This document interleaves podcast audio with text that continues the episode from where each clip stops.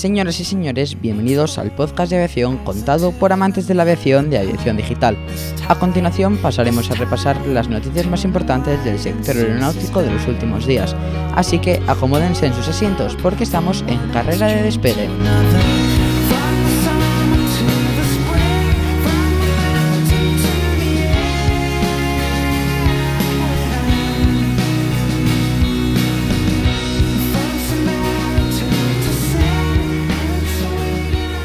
Vamos con la primera noticia de esta semana, lista negra europea de compañías aéreas. La Comisión Europea actualizó ayer la lista de aerolíneas que no cumplen con los estándares internacionales de seguridad y por lo tanto están sujetas a una prohibición operativa o restricciones operativas dentro de la Unión Europea. La lista de seguridad aérea de la Unión Europea busca garantizar el más alto nivel de seguridad aérea para los europeos y todos los demás pasajeros que viajan a la Unión Europea. Hay noticias positivas para Gabón, ya que todas las aerolíneas certificadas en Gabón han sido eliminadas de la lista, por las mejoras en las políticas de seguridad de la autoridad aeronáutica en ese país. Sin embargo, el Comité de Aviación Civil de Armenia ha sido sometido a un escrutinio intensivo debido a los signos de una disminución en la supervisión de la seguridad. La comisaria de Transporte, Adina Baelan, dijo, la decisión de hoy ilustra nuestros continuos esfuerzos para ofrecer el más alto nivel de seguridad, no solo a los viajeros europeos, sino a los viajeros de todo el mundo, porque la seguridad de la aviación no conoce fronteras ni nacionalidades. Me complace anunciar que la Comisión Europea ha eliminado todas las compañías aéreas de Gabón de la lista de seguridad aérea de la Unión Europea. Gabón estaba en la lista desde 2008, por lo que es muy bueno que podamos reconocer los esfuerzos que las autoridades de seguridad de la aviación en Gabón han hecho. La lista de seguridad aérea de la Unión Europea se ha convertido en una herramienta preventiva importante, ya que motiva a los países con problemas de seguridad a actuar sobre ellos antes de que sea necesaria una prohibición en virtud de la lista de seguridad aérea de la Unión Europea. Tras la actualización de hoy, un total de 115 aerolíneas están prohibidas en los cielos de la Unión Europea. 109 aerolíneas certificadas en 15 estados, Afganistán, Angola, con la excepción de dos aerolíneas, República del Congo, República Democrática del Congo, Djibouti, Guinea Ecuatorial, Eritrea, República Kirguisa, Liberia, Libia, Moldavia, con la excepción de tres aerolíneas, Nepal, Santo Tomé y Príncipe, Sierra Leona y Sudán. Seis aerolíneas individuales, Avior Airlines Venezuela, Irán Aseman Airlines de Irán, Iraqi Airways de Irak, Blue Wing Airlines de Surinam, Medview Airlines de Nigeria y Air Zimbabwe de Zimbabue.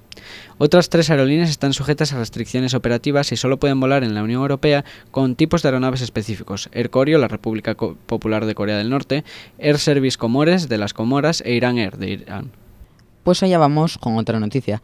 Las emisiones de carbono por pasajero disminuyen más del 50% desde el año 1990. Ginebra, la Asociación Internacional de Transporte Aéreo, IATA, confirma que las emisiones de carbono por pasajero han disminuido en más del 50% desde el año 1990. Gran parte de la mejora se ha producido debido a que la industria ha logrado una mejora anual de la eficiencia del combustible del 2,3% con respecto al periodo de 2009, unos 0,8 puntos porcentuales por delante del objetivo.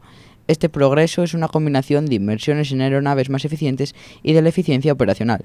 Reducir a la mitad las emisiones por pasajero es un logro asombroso de la experiencia técnica y la innovación en la industria de la aviación pero tenemos ambiciones aún más grandes. A partir del año 2020 limitaremos las emisiones netas y para 2050 reduciremos las emisiones a la mitad de los niveles de 2005.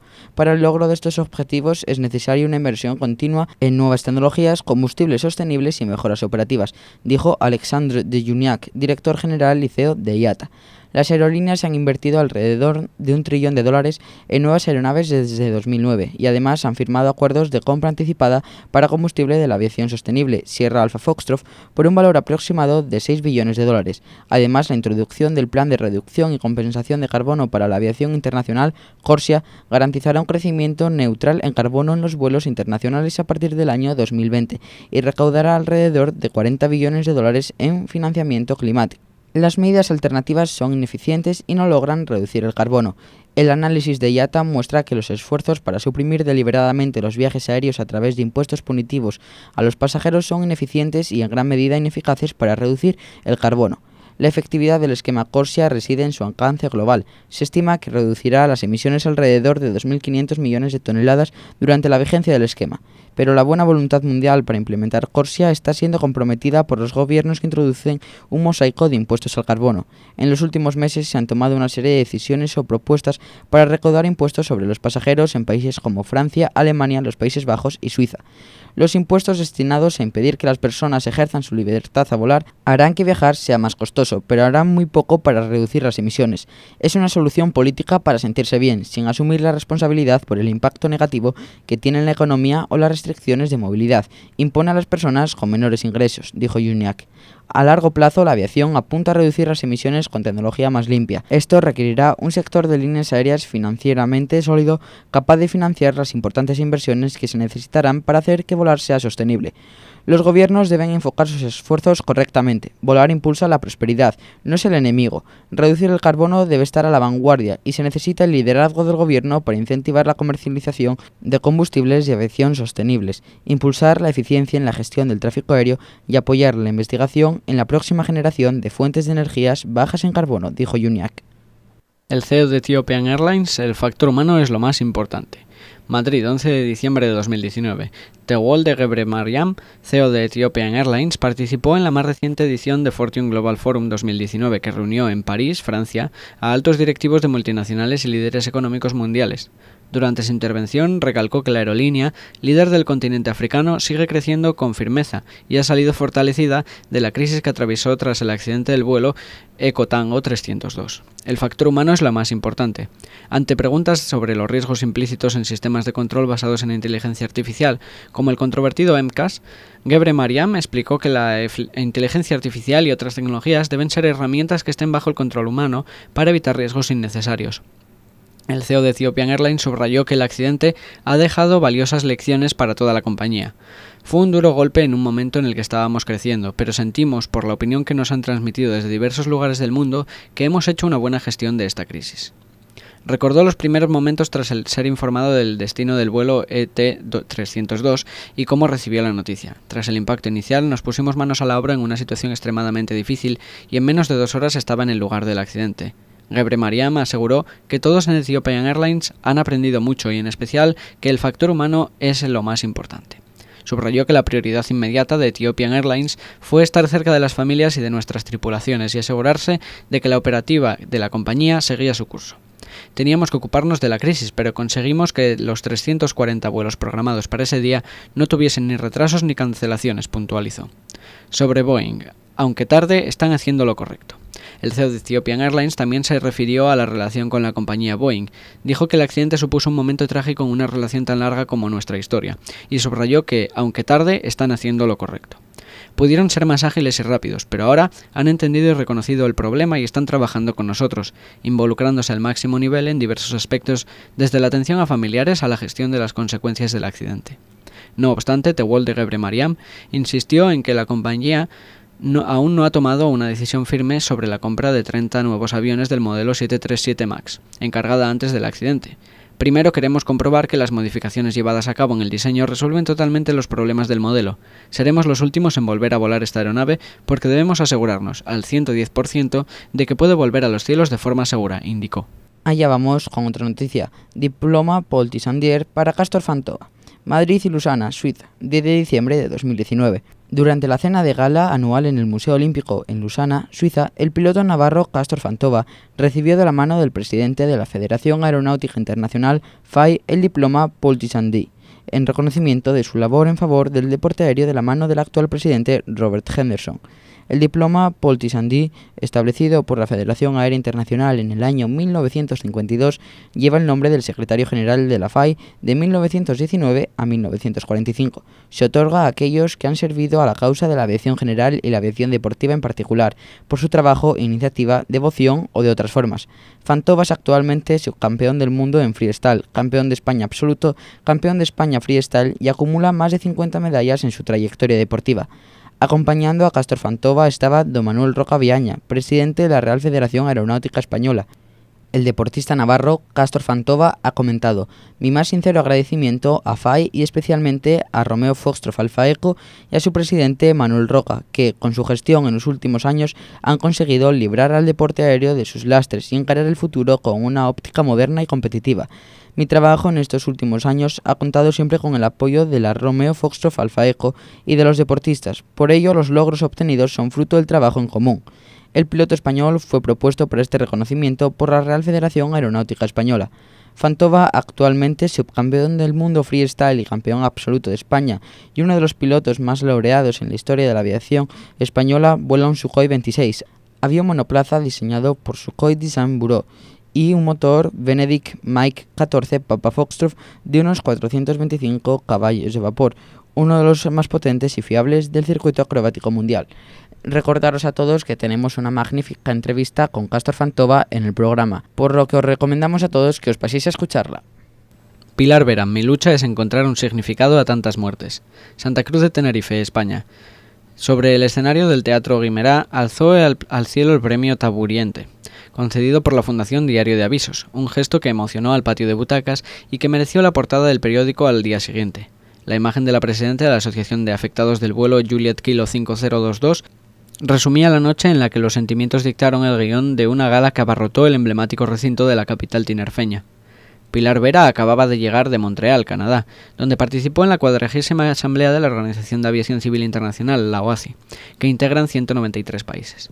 Asistió como presidenta de la Federación Internacional de Víctimas, primera asociación global constituida oficialmente, y en la que el Pleno aprobó una nota de estudio suya, paso previo a, la normativa, para establecer a escala mundial el Día de las Víctimas de Accidentes Aéreos y de sus familias tras desecharse la propuesta del 27 de marzo, fecha de la mayor tragedia aérea de la, aviación comercial ocurrida en 1977 en el aeropuerto de Los Rodeos, al no considerarse oportuno elegir el aniversario de una catástrofe, se optó por el 20 de febrero, porque el 20 fue nuestra tragedia, el accidente del avión de Spanair en Barajas, y porque ese día de febrero es el único en el que no hay ninguna conmemoración en el mundo.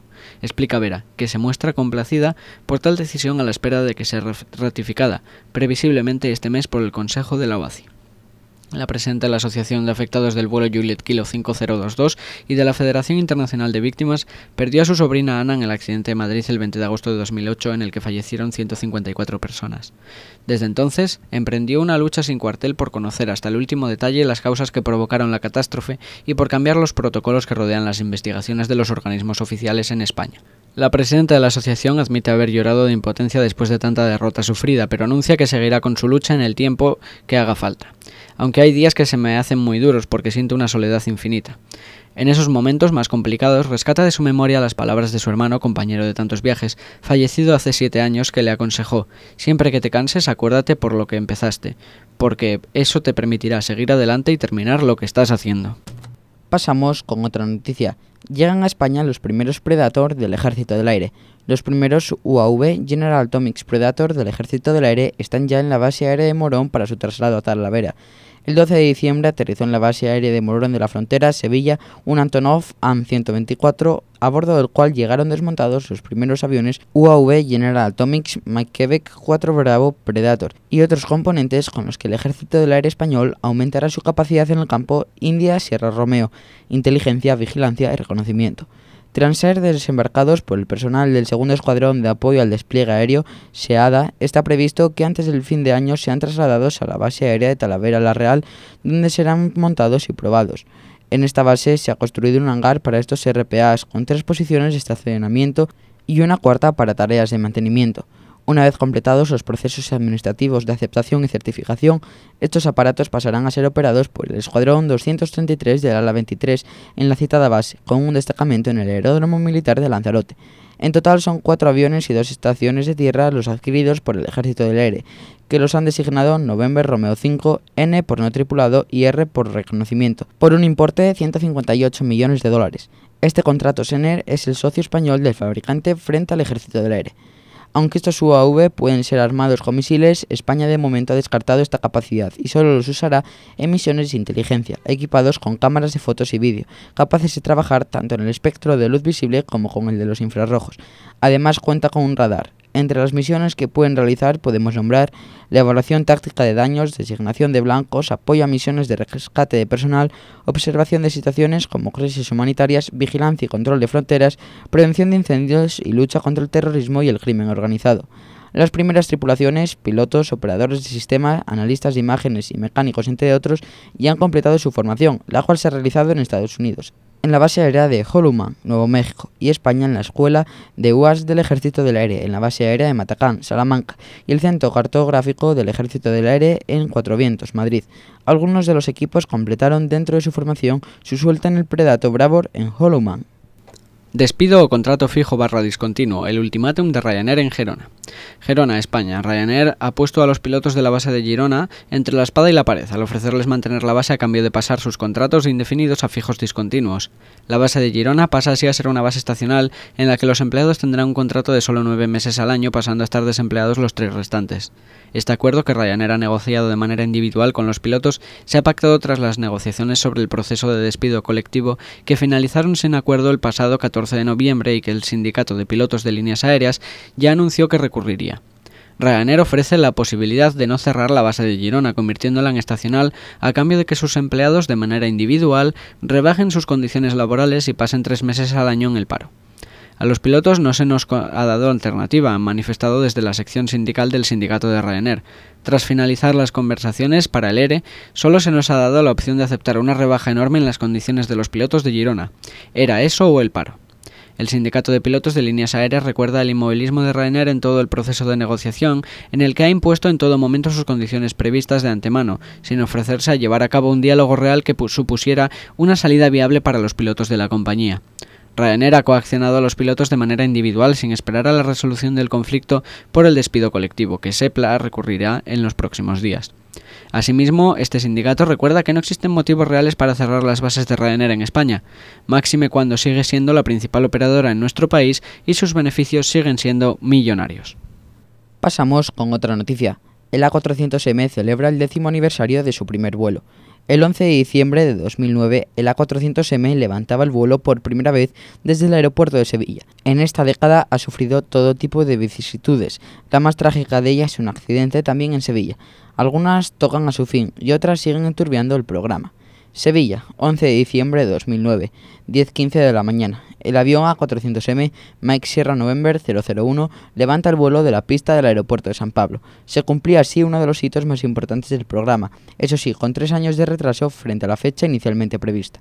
Desde entonces, el A400M ha tenido que superar más de una vicisitud, tanto técnica como financiera, pero el avión de transporte europeo va superando todas estas turbulencias. La última conocida, los problemas recurrentes que la Fuerza Aérea Alemana ha encontrado en los aviones. Así, el 13 de noviembre de 2019, Alemania tomó la decisión de no aceptar la entrega de dos aeronaves por el Bundeswehr, aunque, y según declaraciones de la propia Luftwaffe, hasta ahora, a pesar de estas limitaciones, todas las actividades operativas y de mantenimiento aún se cumplen con el sistema de la 400M.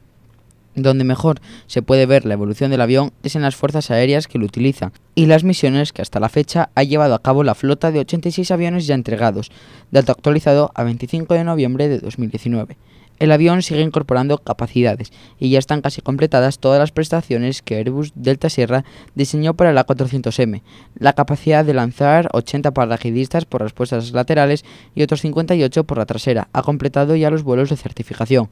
También se ha completado en el último año la segunda fase de los sistemas de autodefensa, que incluye mejoras en los detectores de radar del sistema.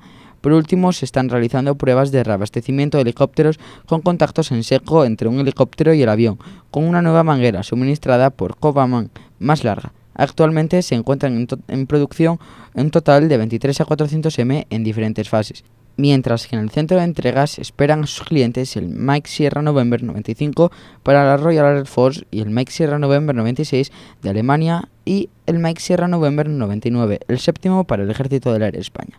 A400M en España es un tractor industrial. España es, según Airbus Defence and Space, el epicentro del programa A400M.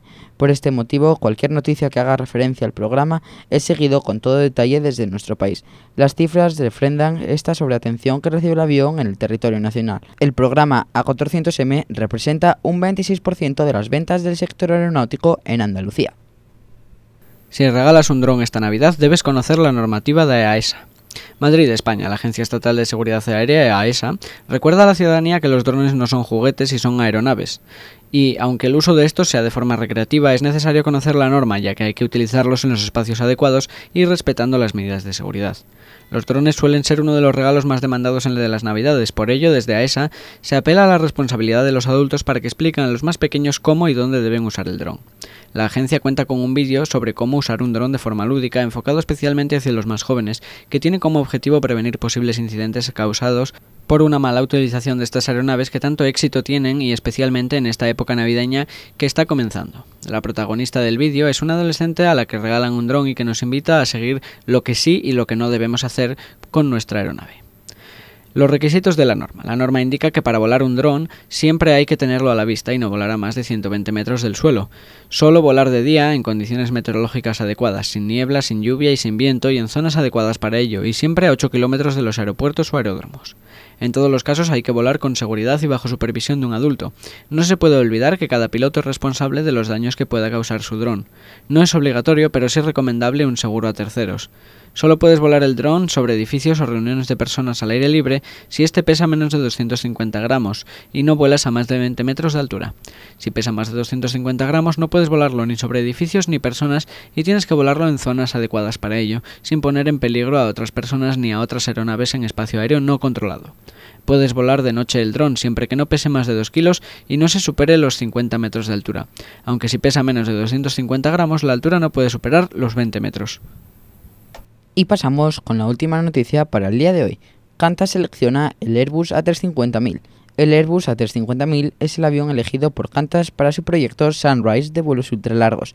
El proyecto Sunrise de Qantas finalmente tiene ganador, el Airbus A350.000 aunque esto no significa todavía que la aerolínea australiana vaya a comprar este modelo, del que según sus cuentas precisaría una docena de unidades para cubrir sus necesidades. Proyecto Sunrise es el nombre bajo el que Qantas estudia la posibilidad de realizar vuelos en escalas entre Estados Unidos y Europa y Australia, algo que por ahora solo es posible entre Perth y Europa, situada en el extremo suroeste de esta isla continente.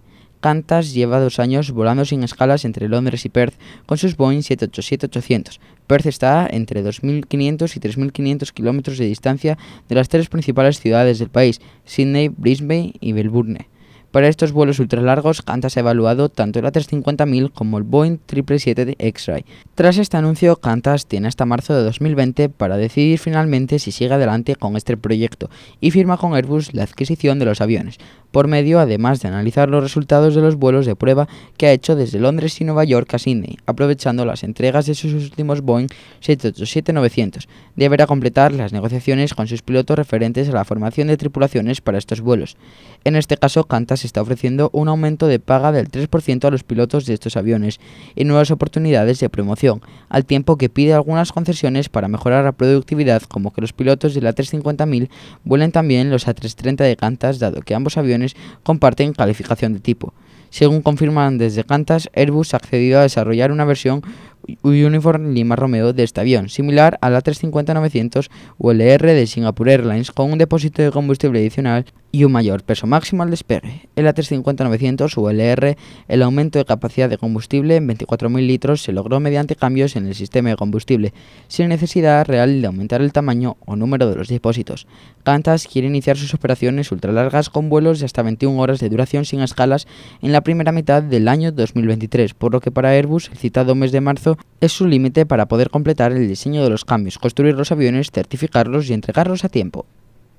Si eres spotter o simplemente te gusta la aviación y quieres unirte a una asociación seria de ámbito nacional, no dudes en unirte a Aerospotters Principado. Puedes contactarnos a través de Instagram en Aerospotters Principado o en Twitter en Aeroprincipado. ¿A qué esperas? Únete. Resumen de titulares.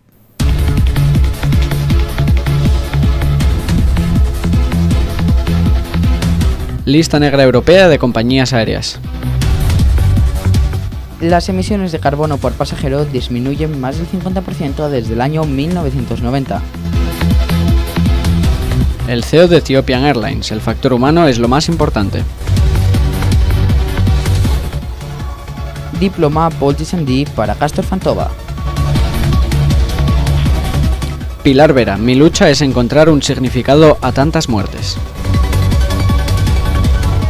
Llegan a España los primeros Predator del Ejército del Aire. Despido o contrato fijo discontinuo, el ultimátum de Ryanair en Girona. El A400M celebra el décimo aniversario de su primer vuelo. Si regalas un dron esta Navidad, debes conocer la normativa de AESA. Canta selecciona el Airbus A350.000.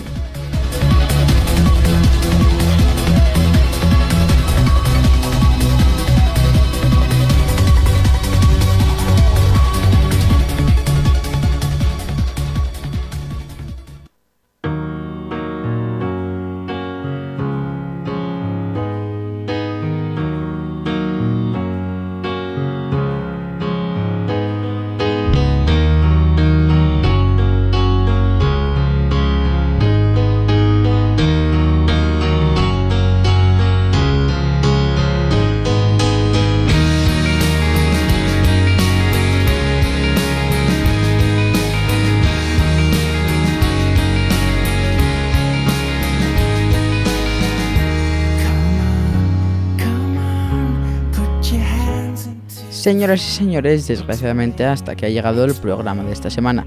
Por nuestra parte agradecerles su presencia una semana más y recordarles que nos vemos la próxima semana, donde les anunciaremos el programa especial para la Navidad.